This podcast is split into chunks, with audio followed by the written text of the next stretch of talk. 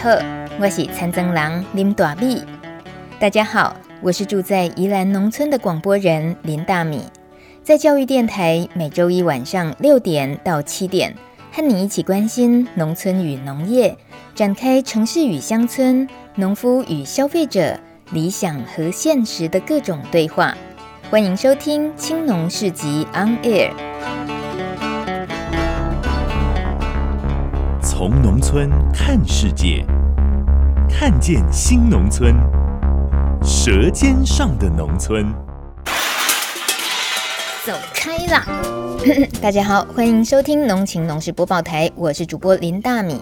大家还记得 IPM 是什么吗？简单讲，就是一种学习如何将化学农药减量的耕作技术。它也是一门跨领域的应用管理科学，俗称病虫害整合管理。这不是什么新技术，在台湾也推动好多年了。今年农委会特地举办首届永续善农奖 IPM Award 评选活动，表扬从事 IPM 管理成效良好的优秀农友。历经两个阶段的审查，半年的评选历程，选出了优秀的十位入围者。就在上个礼拜三，十二月四号上午十点，举行了颁奖典礼，揭开最后三位得奖者。得奖的分别是三光米股份有限公司，还有张简玉峰先生以及游淑珍女士，非常恭喜，真的不容易。难得的是，这次所有的入围和得奖者，他们的故事都拍成影片，个个精彩又有料。欢迎大家记下这五个关键字：永续善农奖，善良农友的意思。永续善农奖，赶快去看，包准你收获满满的。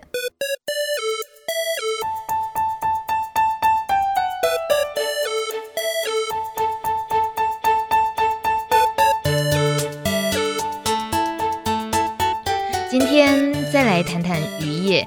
前阵子啊，在节目里面，其实呃，大米有访问过渔夫。那我们以为渔业，如果年轻人投入渔业哦，在那一集里面知道说，哇塞，自己抓鱼，然后自己卖。但今天呢，一样要谈渔业，但他不是自己抓鱼，他是要自己养鱼，自己卖。可是啊，这这件事情到底有多难？我们都爱吃海鲜，感觉吃海鲜、吃水产，说起来都好容易。呃，可是真正投入这个产业这个领域，它会让人的头发一夜之间变白吗？好啦，这个不会是一夜，但是很快。今天呢，有一对年轻的夫妻档，他们是一夫水产的夫妻档，是徐家龙跟陈柔莹来到节目现场。我们想要听听看这一对年轻的夫妻，他们是。怎么样能够那么、那么、那么愿意打拼，打拼自己对于水产养殖的坚持的一些理念，还有面对面的总是东奔西跑的，要把最棒的自己的作品介绍给大家，一些很有趣的故事。我们先欢迎嘉龙还有柔莹，Hello。Hello，你好。哎，你好。哎哎，需要拍手，是不是五月天演唱会看多了？刚刚竟然说到，呃，两个人还会去听五月天演唱会。我我我，对不起，我这个措辞会被那个五月天的歌迷。哎，对对，什么叫做还会？不是不是，我意思是说你们那么忙。但其实，在年轻的投入呃水产养殖这种是门槛很高的。但能够在完全没有背景的情况投入，为什么会对这件事情有兴趣，甚至于投入这么多？呃，就是应该是找一个人生方向啦。嗯，就是我在大学的时候，其实并不是一个很很会读书的人，那所以我毕了业之后，就是就是当兵嘛，当兵就是去，呃。我的大学的兴趣就是国呃管乐，所以我就参加了国防部示范乐队。嗯哼，哎，这是我当兵的旅程。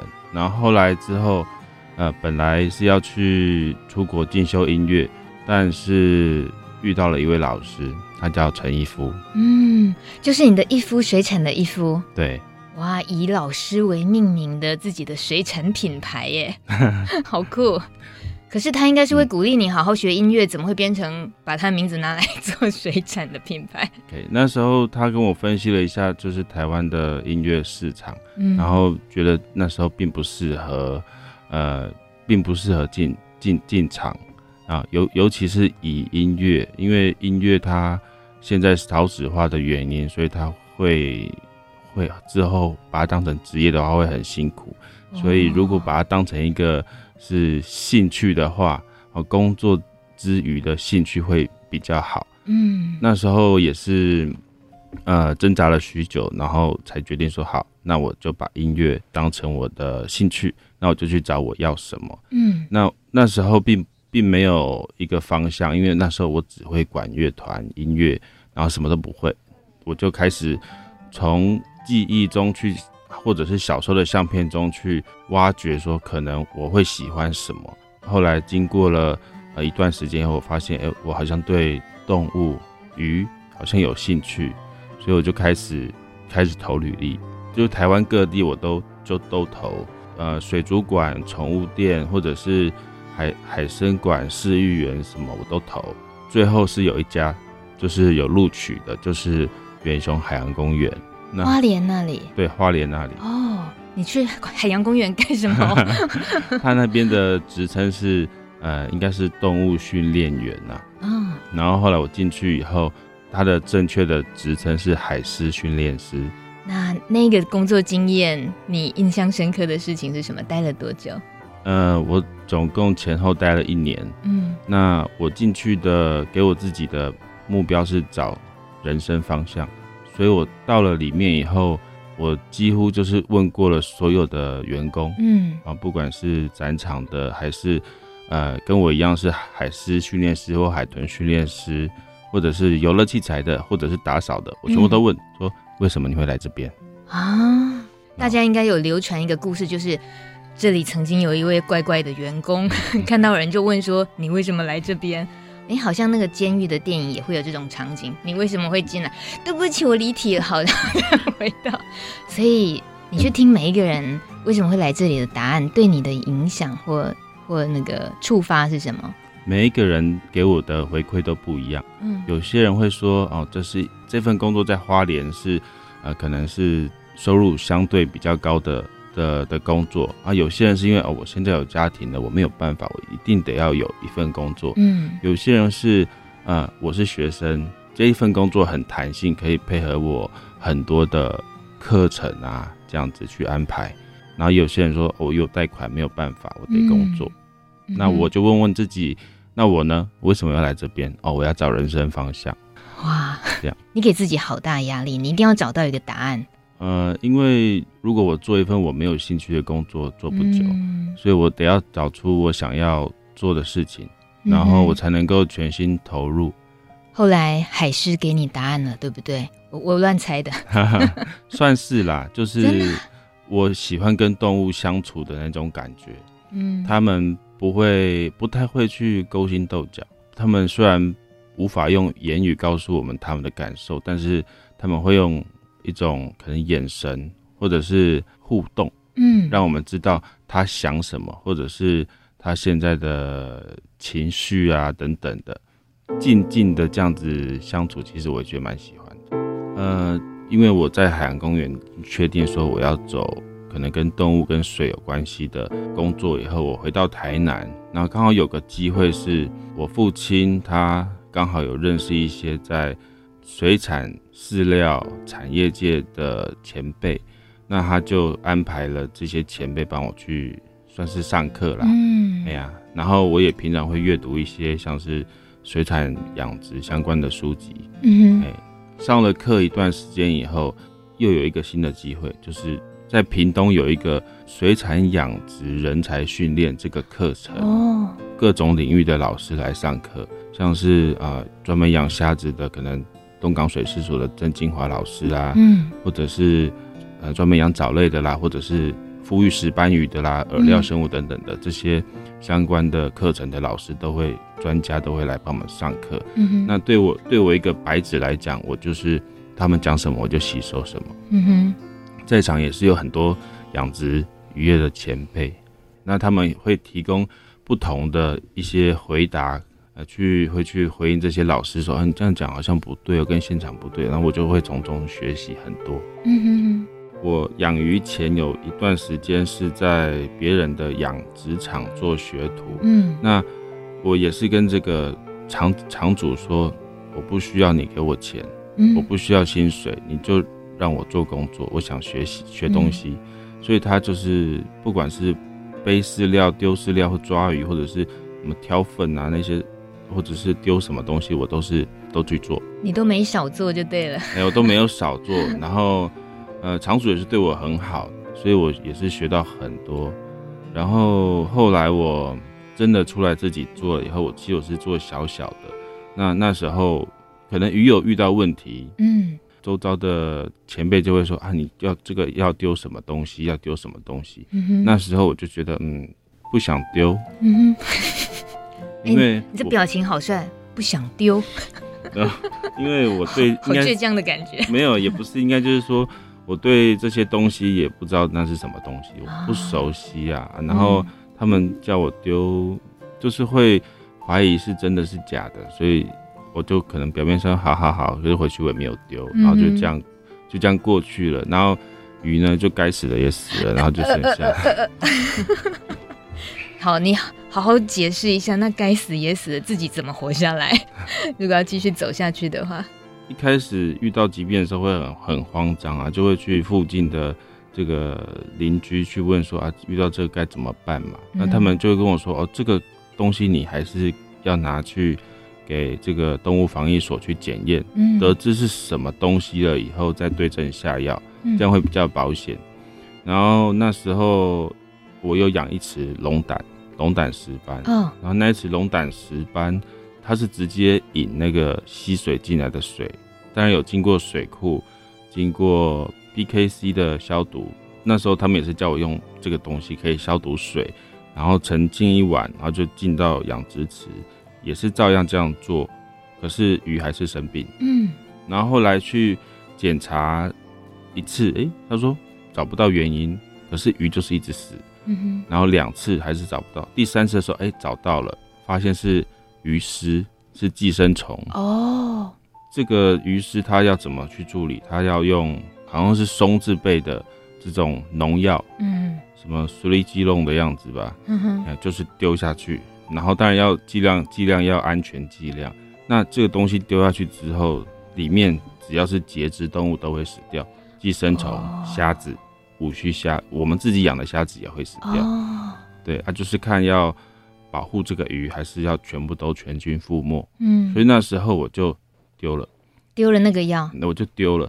哎，丢了以后，哎，真的呢，虾子马上这边跳跳跳跳跳，啊，鱼过几天就好了。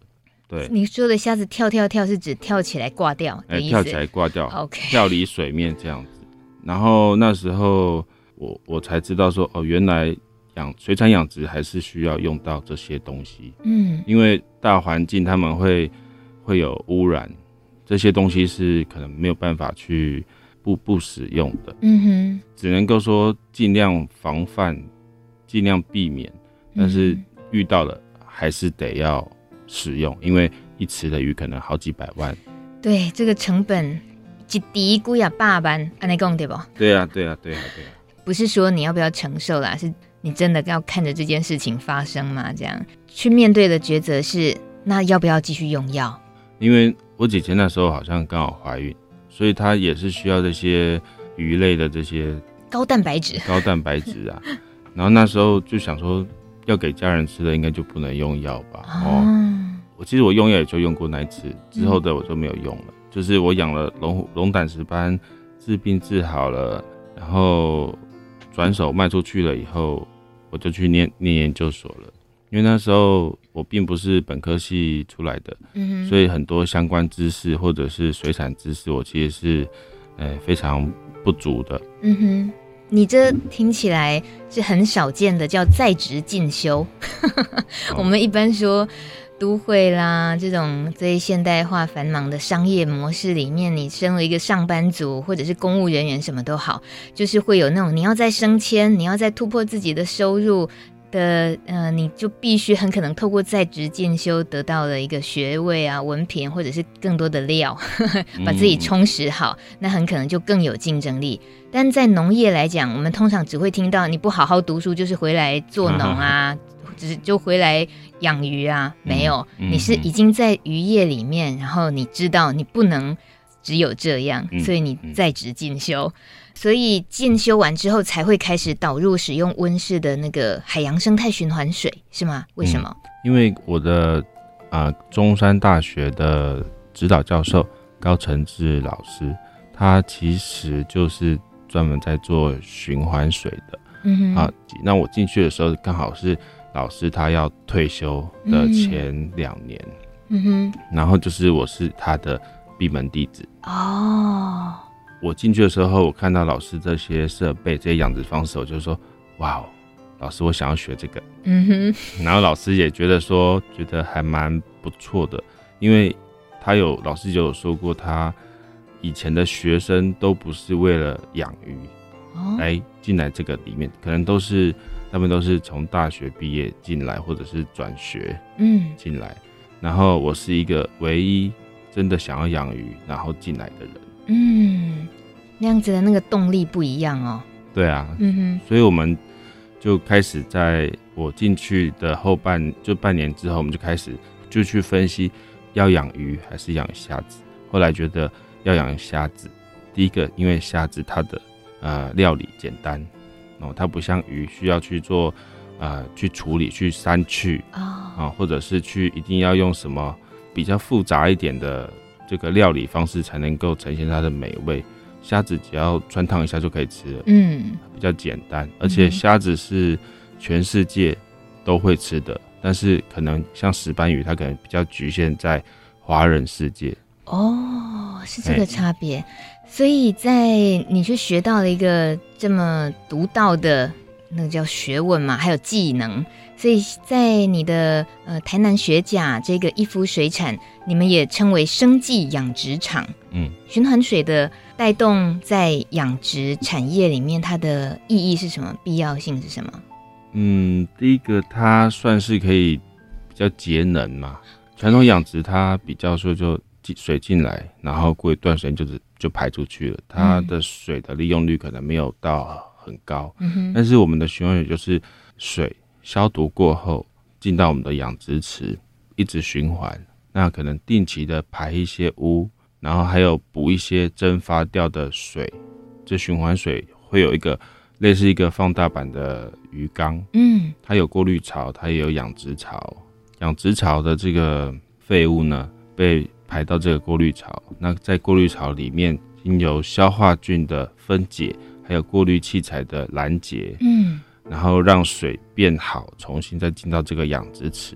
那这个过滤槽它的废物会越累积越多，菌也会由年轻变老，到一些死掉的细菌。那我们就是要定期的去把它给排出去，哦，排到水沟啊，或就是排出这个养殖池，嗯嗯，或者是排到我们的土池去再重新净化，然后重新使用这样。那这个过程在一般来讲是不容易做到的，原因是什么？它的成本可能比较高一点。哦，对，你这样是很客气，对不对？可能比较高一点，就为了要节能，但一开始需要付出的成本是高的，就对，对它的门槛比较高。嗯，对。那你这样实验，大概也不能说实验，你在用这样子来执行。这一套系统运作下来有十年了嘛？哦，啊，没有，哦，没有。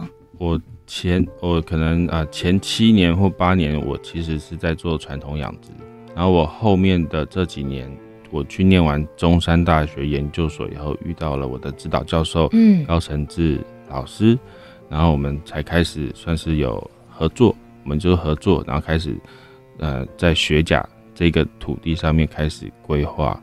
嗯，说要盖盖循环水养殖场，然后主要就是养草虾。是，像这样子，如果有一般人也觉得，哎，这个应该不错，也想投入。如果说他有那个口袋有一点点深，也想试试看，你会给他什么建议？就试试看吧。失败率高不高？高啊。Okay. 就是要去一直去，也算去去实验啊，嗯、去因为。一个厂子刚建好之后，一定要有一段时间去磨合。除了要有要有耐心，还要有很高的观察力。就是你会看，可以看，这从岸上可以直接看到水底发生什么事情。哦。然后要每一次收成之后，就要去做一些改造。嗯哼，改造。嗯，对，改造。的旁边雍容华贵的太太 没有啦，可爱的柔莹也知道改造是什么。莫非你也到鱼池边改造？应该说我们花了一些成本，就是资金投入在这个室内养殖场的建设。嗯哼，那其实室内养殖场的设计呢，是由人想出来的。嗯，就是以他跟老师就是手画这些草稿，从一块土地上从无到有把它全部盖出来，嗯，可是因为设计的这种东西毕竟是你凭空想象，嗯哼，所以它盖完之后呢，实际在运作，它其实会有很多忙，就是设计不良的地方，嗯嗯，那所以是每次在收成之后，我们会根据哦，比如说这阵子养的情况，嗯，比如说嗯饲料喷洒的状况好不好，或者是说呃这个排污的情况 O 不 OK，嗯哼，是不是很顺利？它没办法达到百分之百效率的时候，我们每一次都会做一些改造。嗯、在虾子都收成之后，水可能放干，然后就开始它就会下去做维修。比如说它的水电可能就会马达的位置重新配置啊，或者是说水管再重新牵啊、嗯、哼之类，或者是加一些设备，让这个呃在养殖的过程中会更加的顺利。嗯，对，所以其实我们嗯、呃、现在养到呃养到四五年后，嗯。我们的池子已经跟第一第一年刚盖好的完全就是改变很多，甚至有一些设备是已经就是可能就放在那边不用它了。比如说喂饲料的方式啊，一开始可能就想说哦用机器来喂，可是机器它的毕竟它的轨道是固定的，那变成说它会机器它的操作一定就是没办法说很完美，所以发现说哦初期你可能真的是要用人工去手撒饲料，嗯。然后你的手撒饲料完之后呢，你就是观察，去看他们吃的情况，嗯哼，然后你去了解说，嗯，因为为什么饲料很重要，是因为，嗯，饲料吃的多寡影响到就是说我们判断这个虾的数量多寡。哦，他们饲料好像都是有一个一个大概的公式，嗯，就是说哦，今天可能吃了二十台斤，那大概底下的换肉率啊，底下会有多少虾子？哦，那假设说今天撒了二十台斤。明天二十台斤吃不完，嗯，那可能就说哦，虾子是不是数量减少，嗯哼，或者说他们食欲不佳，在换壳、嗯、等等，那我们必须要马上就要去调整下降，比如说下降个两台斤、三台斤这样子，嗯哼，因为多余的饲料会造成水水质的差异，哦，对对对，对，可是这个是机器 AI 都不知道的事情，因为他们就是照着人设定的参数啊，嗯哼，可是人设定的参数，如果这个人经验不够多。他设定的参数是错的，嗯嗯，那没有用，嗯哼，所以才变成说还是要靠人工去做。嗯、那当然机器可以帮忙，是说，比如说我们刚好在出远门，那真的是机器可以帮我们，我们远端操控它，至少我们知道说那几天哦，由机器来帮我们撒饲料哦是 OK 的，嗯哼，对对，像你们今天在电台接受访问，是机器在喂虾子是吗？应该是哦，需要再聘雇。呃，人 员帮忙去观察，我们 就是用天眼在看它，就网络遥控的那一种。对，你刚刚在监视器都、嗯、手机都看得到啊、哦！对对，嗯，你刚刚有点打枪 AI 哦，我有听得出来。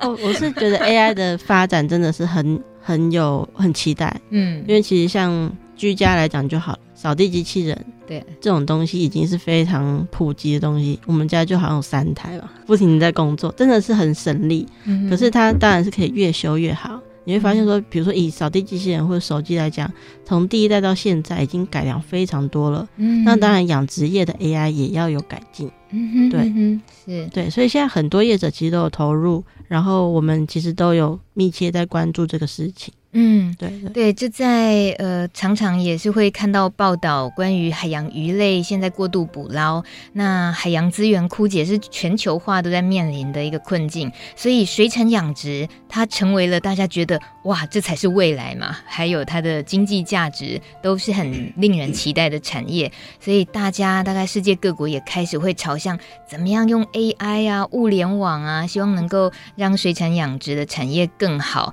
然后更有获。利或更有发展。那今天在场两位一夫水产养殖的负责人，其实自己从零开始到现在学了这么多，那么去实践了这么多，那最后还得要卖，这真的是了不起的事情 休息一下回来谈谈啊怎么卖好了。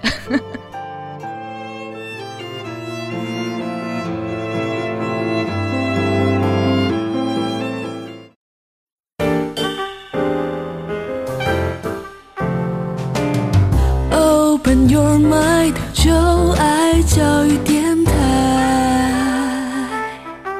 被抢光了其实大的跟中的差不多，中的 CP 值比较高，比较多。这个是大的还是小的？现在听到这个声音哦。大家猜猜看是在哪里？其实我们很习惯啊，想要吃海产啊，吃水产的时候就去鱼市场嘛，去鱼市场买鱼，或者是去超级市场的冷冻库里面挑个鱼、挑个虾。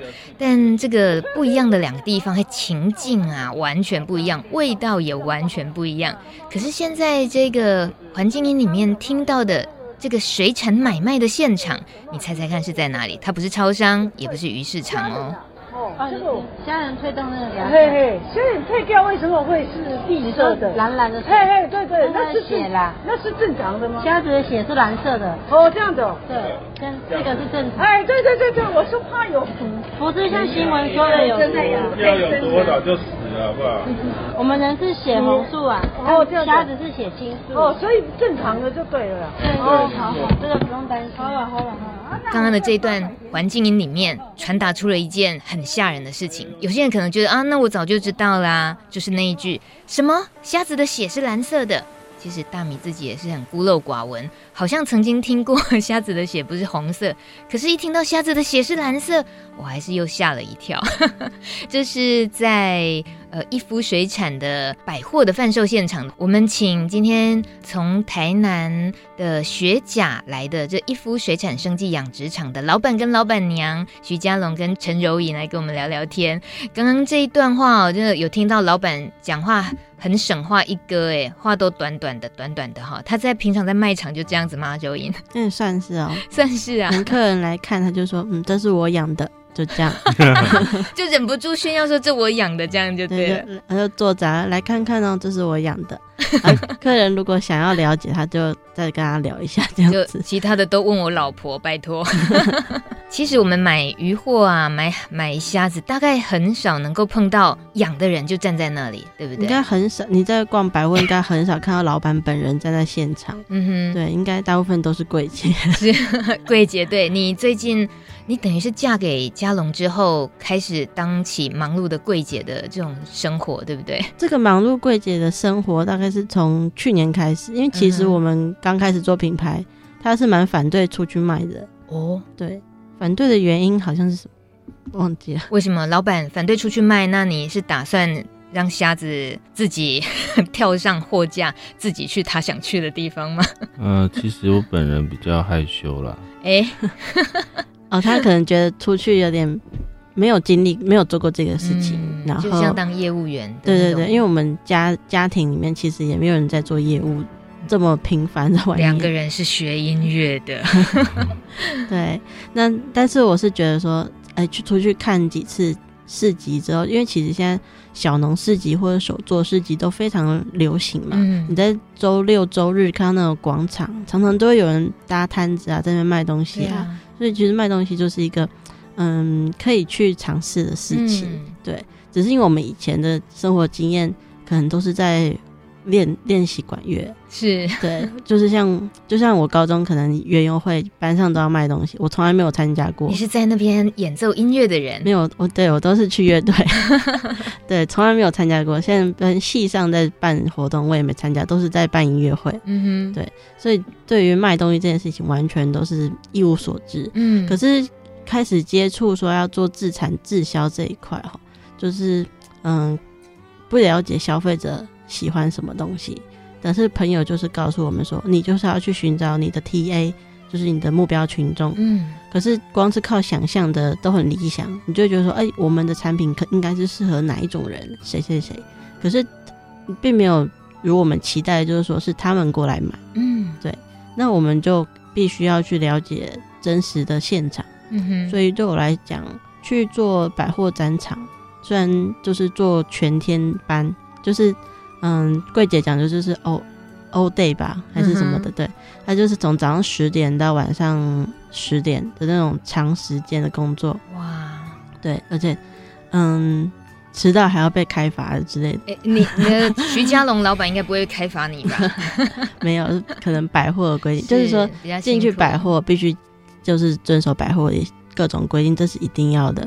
对，但是他的长时间的工作呢，其实。嗯，不是一般人可以觉得可以理，就是理解，因为其实我们平常上班族生活就是八个钟头嘛，嗯，基本上不用再超出时间加班这样子。对对，所以你是 自己也去站了那么多天，然后这些日子以来，特别对柜姐想要帮他们诉诉苦水的意思。这个可能也很难改变大环境哦。但是其实柜姐有些他们可以轮班呐、啊，嗯，对。然后我们一开始是想说，哦，节省人力自己来，就自己来站。结果也是有动尾调的时候吧？对对，有时候因为现在小孩子嘛，就是嗯也是要回去看他一下。嗯、是，对对对。那这种直接跟客户面对面了之后，嗯、呃，考验也就跟着来了吧？两个人遇到的考验应该会蛮不一样。一个很内向、不爱面对客户的这个徐家龙先生，老板只想好好养鱼、养虾，嗯、他没有想要去面对第一线的客户，嗯、可是还是面对了哦。那现在目前来讲。这个经验感觉怎么样？还会想要继续做面对面的工作吗？蛮好玩的。哎，是怎么体会到好玩的呢，老板？因为做生意其实算是一种呃一种学习啊，就是像是我们可能会在一开始在销售的时候会就把所有的优惠就是呈现出来给客人说，你看我们的东西多好，嗯，我们有提供很多的优惠，然后让他们去选购。嗯哼，但是有在在我们在摆摊的时候，有很多的旁边有很多展场的大姐，嗯，他们很有经验，他们摆了好好几年了，好几十年了。他们在呃四下无人的时候，就会跟我们说，那个就就就因为跟我们教我们说，你不能够把所有的优惠告诉人家，哦，你只能够慢慢的一点一点的讲，这样你才有很多的筹码。嗯，就是等于说我们是出去，然后跟。旁边的柜姐学经验，嗯、等于在上课。嗯哼，对，因为他们总是会有浪的时候，就是没什么人的时候，嗯、他们是是不是看不下去？技能来行勾引，我来教你们好了。每次去不同的地方遇到不同的柜姐，然后他们就会分享他们不同的经验。嗯、我曾经听过他们跟我们讲，就是说你可能来一天，你遇到一百个不一样的客人，那你下一次还是遇到一百个不一样的客人。嗯，所以你一直不停的在学新的应对的方式等等。也很有可能一直在不断不断的重复一些话，对不对？哦，重复的话，比如说介绍的话是一定有的，嗯嗯。但是客人的种类可能就是说，嗯，慢慢的就会浮现出来。哦、比如说，嗯，可能做久了你就知道说，哦，这个客人他可能纯粹只是喜欢试吃，嗯哼。那这个客人他可能。他不是吃，可是他如果看准，他就立刻下手。是，就是这都是我们很平常的购物经验。对，而且在百货里面摆这个水产的专柜的位置，其实整个设计很文青哎。我看到你们的现场的布置，一些照片啊。当然，跟我们平常会，如果说去菜市场、去那个鱼货鱼摊那边蹲下来，然后地都湿湿的，很牢啊，可能刚上岸抓了就走，那很不一样。当然，你们的客群刚刚有讲，你们其实心里面知道你们想要追求的客群是什么，主要目标对象是什么样的一群人，你们自己的定定是什么？嗯，我们发现说，其实自己喜欢料理的人，他在买食材的时候，他会对自己好一点。啊，对，就是说你今天很，比如说你真的很很忙，工作很忙，你只好去外面吃，你没办法选择。嗯，可今天你可以选择在家里料理的时候，你在买东西的时候，会不会就是稍微再多看一下？嗯哼，嗯，我你的答案非常的简单，我也听得明白，可是我替你冒很多的冷汗。自己喜欢吃，然后自己会下厨的，现在人很少啊，你不担心吗？但后来后来是像可能像我们这一辈。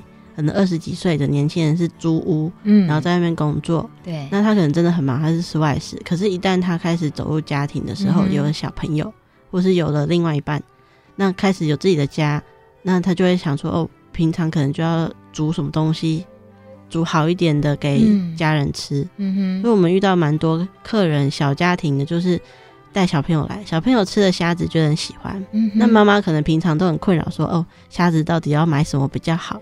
嗯哼，对，那他看到小朋友喜欢，他自己吃的也喜欢，他可能就会觉得，哎、欸，他愿意带回去试试看，或者是说，嗯，像北部地区，嗯，很多老人家他是可能小朋友都已经结婚了，嗯，家里只有两个人，那他吃的很少，又要很养生清淡，嗯哼，所以他可能就会，哎、欸，我们的石斑鱼已经帮你杀好了，处理好了，又很小块，所以他可能就可以带回去，一次开一包就可以。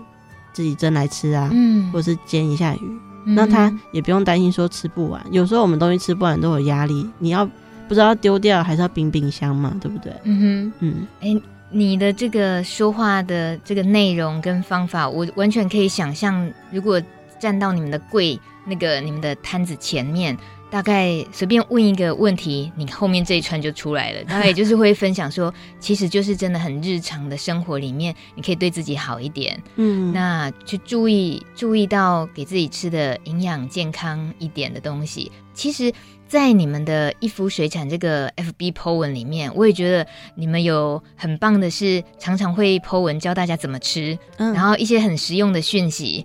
那怎么吃这件事情，倒不是需要说哦，一定要吃你们家的，但是怎么去呃什么样的部位，然后什么样的处理，然后对小孩啊，对大人怎么样来讲，其实都很好。这种既是自己要养小孩的这种育儿经，嗯，那同时也是在推食鱼教育。这对，对，这很很棒的一些延伸，就是也不只是单纯养殖的，就是刚刚您旁边的这位本来是一位海狮训练员，这一位 加龙，其实在呃喜欢动物的这件事情，到后来是养动物、吃动物，我这样讲对吗？就是今天昨天有一个客人来很可爱，就他就看一看说哇，你们家的宠物真的好可爱啊！哦，你们家的宠物 这样形容你们能接受吗？吃宠物也可以，也可以，对，有好好善待的宠物。对，未来我们小朋友到学校跟同学说。就我们家可能养的是几十万的虾子，或者是几 几几百条鱼这样子，好大气啊！对，这种呃，你你们会形容自己叫做小鱼家的幸福日常嘛？哦，在 FB 里面，嗯，小孩子才两岁嘛，嗯，然后这种工作跟生活，然后陪伴家人的时间的分配，你们。孩子两刚好就坐在我们渔场旁边，就是我们住家，嗯哼，所以我们其实工作跟家里是离不开的，嗯，对。那又是以一个两个人都喜欢音乐，是学音乐的背景，然后现在在水产养殖的产业也已经，呃，算是稳稳定下来了吧，算是一个比较踏踏实的，然后稳定成长，能够这么说吗？那这一路上，这样你们会觉得这个。已经不叫转换跑道了，就是没有从事音乐，而现在呃是在经营水产养殖。这个现在的生活，你们会有什么样的感触？或者是说，对以前一起学音乐的朋友，会有时候聚会的时候会跟他们分享什么？觉得自己人生的这个好像好像是另外一个奇幻旅程的感觉吗？会不会？对我来讲算是啊，嗯哼。嗯没有想到是会做水产养殖业哦。我我其实也我们也不是音乐系啦啊，对。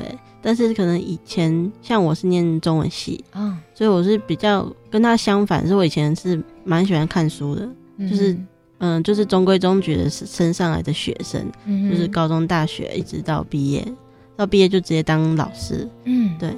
所以没有想过说还要去养鱼。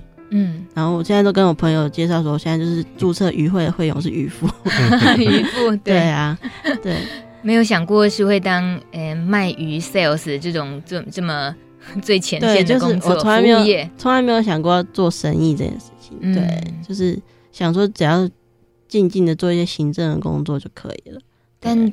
这个跨这么大一步去做生意，这三个字我自己都知道，我自己也没办法的事情，哦嗯。对，那你你怎么做到？所以很多展场的阿姨大姐都说啊，你们老板就不用那么辛苦啊，啊请人家来雇就好了。你出来花住宿费、交通费，不是很傻吗？应该是亏钱的。嗯，可是因为对我们来讲，没有做过生意，嗯、然后也不像人家说哦，可能家里就是。长辈就是做这个生意，所以看久了就会。嗯哼，所以我们认为我自己是给我自己是说，嗯、呃，我出来其实就是在上课。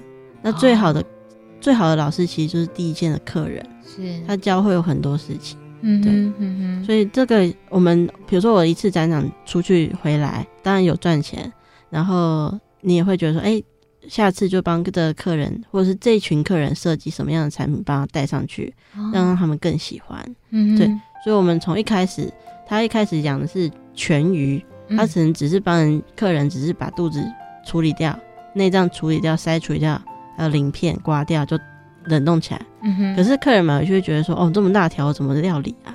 甚至锅子都放不下。嗯哼。所以后来慢慢演变成，就是说，哎、欸，有分切的部位了，然后虾子呢，哎、欸，也出现虾仁了，就等等之类的副副产品的出现。嗯，但是其实这样比较贴近大家的需求，对，嗯，所以我觉得这是出去外面去展售给我们的很多的一个。学嗯，学到了新的东西，这样子，对，也还算是能够从这里找到乐趣吗？如果说这是一个你没有想过的要投入的乐趣，乐趣不错啊，因为本来 百货公司大家就爱逛嘛。哦，是这个想法，是不是？是啊，啊，我们刚好去都是周年庆啊，你看是不是很好买？很好买。你太太的意思是太太有趁空档去 shopping 吗？有吗？老老板有吗？你看我身上的衣服就是他在他这几天买的，哦、漂亮。原来这必须嘛，生活就是要取得平衡，对不对？对，就百货公司已经逛到不想再逛了，这是需要真的自己去找出一些乐子来的，不然在那边一整天。那这还好，我们遇到的都没有很严格要求我们说，哦，比如说正襟危坐一定要在柜上哦 之类的。对，我们自己是老板，比较自由一点。嗯哼，对。那在呃，其实养殖渔业投入的这些时间跟心力，然后你们自己又摆脱了那种传统盘商收购的那种模式，自己都自产自销，然后自己跑通路，还听说去外面吃个饭呐、啊，吃个餐厅还得主动去跟老板搭讪，想要推销自己家里的产品，这种那样子的用力哦。是比较一开始，还是一直都是这样子？一开始真的是因为，嗯，不，如果说不要走盘商的路线，当然盘商不是不好，盘商真的不是不好，它有它的，它有它的真正的作用哈。嗯、那我们只是说，哎、欸，真的是想破头，一一筹莫展，因为家里都没有什么人可以说哦，嗯，跟我们讲说啊，你要去找哪哪一条线去，没有背景、啊、去问，对对对，嗯、所以。就知道说，哎、欸，出去餐厅，比如说我有一次去日日式料理餐厅，然后老板就刚好在旁边问我说要吃什么，我就看那个水族箱看了很久，就看到他有虾子、有鱼、有有一些贝类什么的，嗯、但是我就嗯帮、呃、老跟老板点完之后，就是不点虾子。啊，因为我就是只吃，我就觉得说，嗯，不想在外面吃。别人家的虾子这样子，嗯、然后他他就觉得奇怪啊，因为一般客人你都会问，嗯、然后常常就是因为这样子就开始开始聊起来。哦、那当餐厅老板知道我们是水产的养殖者的时候，就都会蛮有兴趣的，所以就会再多问一下下。嗯、那这问到最后，如果他真的很有兴趣，我们就把比如说样本样品就是给他试用看看试菜，嗯、就通常走餐厅都是要先试菜啦。嗯哼，对，然后他现在喜欢，他就会跟我们去做订购。其实往往都是这样出来，所以有时候我跟他讲说，我们业务其实蛮快乐，就是都是去吃餐厅啊。像今天中午，就是我们也是去拜访餐厅，在大安区，哦嗯、大安区也是我们嗯音乐圈的朋友，他是竖笛的老师，哦、对，教那个单簧管，嗯，然后他们出来开餐厅，那他们开的餐厅是那种无菜单料理的那种，很欧式的那种感觉。应该说创业料理，嗯、哼。然后他就有用我们的龙虎斑鱼哦。去做那个龙虎斑鱼做那个宽面，嗯哼，嗯，然后那个面是用甜菜根去做调理，啊、哦，对。然后感觉色香味都有了，对对对，给你看下照片。哎，是这样，我只能看照片的意思。现在是晚餐时间，你们我们节目播出的时候就是晚餐时间，是 是是，真的挑逗大家一下。然后我们就会觉得很惊讶，因为你台湾人在做，比如说做鱼料理，你只是煎鱼而已，嗯，可是没想到说这块石斑鱼它可以做的那么的精致，那么的好吃，嗯，对，所以我们就。觉得说嗯很棒，这家餐厅在大安区那边，请注意我们的 Facebook 这样子。其实那个老板娘说的这种自己奇怪的在餐厅的行为，请问老板，你对于能够娶到这样的老婆，跟你出去吃个餐厅，然后就会盯着水族箱这样一直看，然后还会自动帮你推销你的水产、你的虾子，关于这样的员工，请问你有什么样的看法？嗯、哦，太幸福了。上辈子不知道烧了多少好香，做了多少善事。他本来不知道要跟你一起做水产养殖业，对不对？那时候也是音乐结缘呐。嗯，我们那时候在我在我在养传统养殖的时候，他那时候还是学生，大二的学生嘛。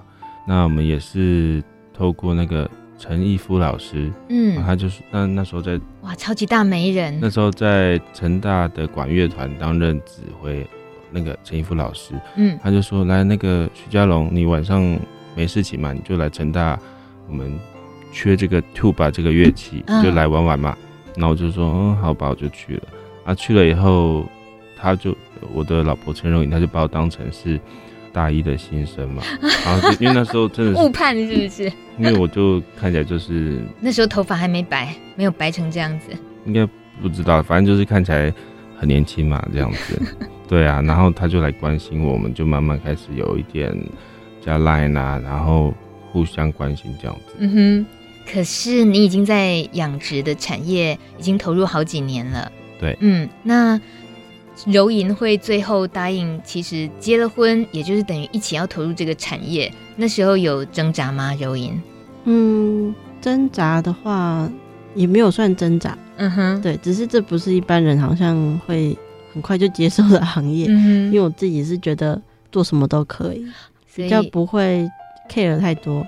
嗯，对对对，做了就做了，就是他做什么，就是。因为我对学东西很有兴趣，嗯，就是各种东西，你只要我只要能够理解，我都蛮喜欢去学的。嗯、所以一开始，嗯，他养这个水产，很多东西我也不知道，嗯，可是每天听他讲，到最后我也很会介绍。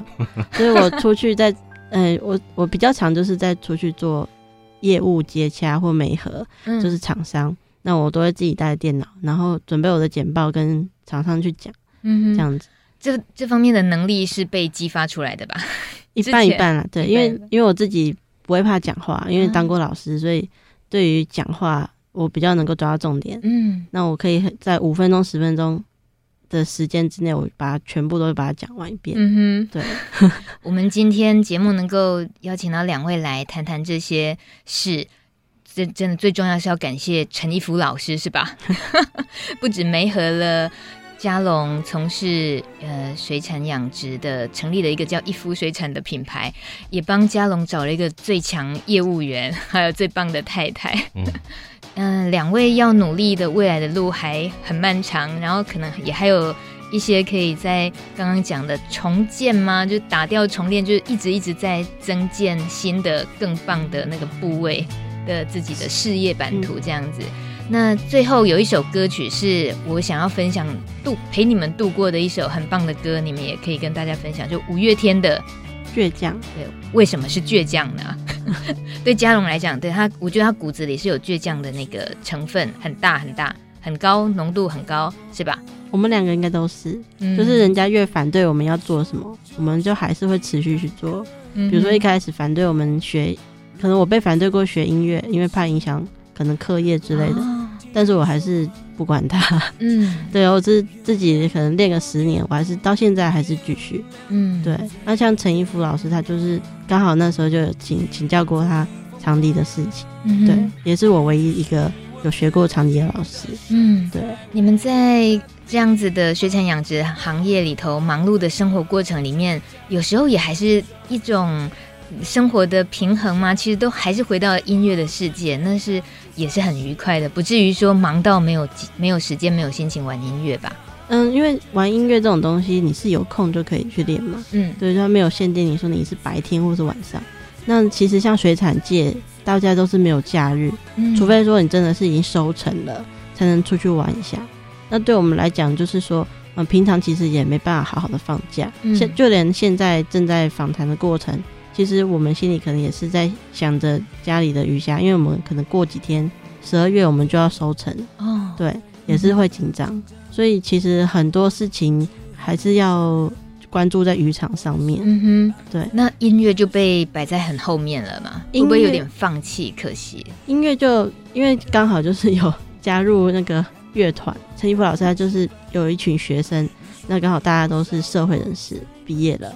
那但是都很还是很热爱音乐的演奏合奏这一方面，嗯、所以我们好像去年我们成立了一个一夫乐集的呃管乐团，嗯哼，那它的前身是叫做房角石管乐团，那是由一群花莲的学生组成的，嗯哼，然后我们每个月都会有一次在台北就是固定的聚会练习，哦，现在的团员已经来到七八十人，很多哎，那除了我们之外，里面有各行各业。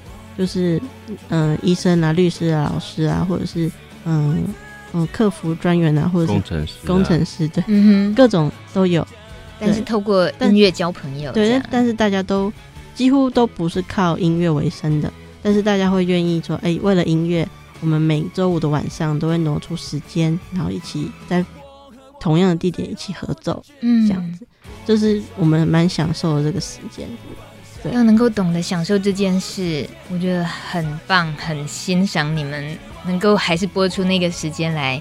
就还给自己，对啊，因为你们毕竟最初是那么喜欢音乐的，而且其实大家感觉起来可能练习时间真的都不长，嗯，因为大家都是到现场再去看谱这样。对啊，各行各业都那么忙嘛，对不对？对对，每次练习就会就是练习的时候是比卖场更紧张，嗯，练习的时候比在卖场紧张。你说的是嘉龙先生的心情吧？他在卖场很紧张哎，都很紧张。对我来讲，是是，因为都没有认真练，因为。就是没有到达我们心目中那个水准，不要要求那么高了，放松一下，是不是？老师会不会这样讲？可能不会哈。老师都要求很严格。呃，老师要求严格是一定的，因为严师出高徒嘛。我们也许在团练的每一次团练的过程，都不是说呈现的很好，但是我们往往都可以在最后要演出的时候，展现出我们的。呃，累积的成果，嗯、而且都可以，几乎都可以达到老师可能最低的底线，欸、就是及格这样子，及格这样子。是，所以我们自己也会蛮支持这个乐团。嗯、如果说我们公司有余力的话，当然我们也是持续在 push 这个，就帮忙一起经营这个乐团。老师没有抽一夫水产的版税吗？没有，没有，就用吃虾子把它吃回来。嗯、对，好幸福哦，好幸福的音乐师生党，然后也是好幸福的渔产养殖、水产养殖的夫妻档。呃，不过听到刚刚柔颖说，心里在这里受访，还是得要挂念着家里的那些。呃，水产啊，我我我知道，很感谢你们跑这一趟过来，哦、那也觉得真的很不容易，就是年纪轻轻能够投入这些，那很开心，你们也都有找到乐趣。最后就一起听五月天的这首《倔强》哦，大家一起倔强到底，好吧？好，谢谢，谢谢你们来。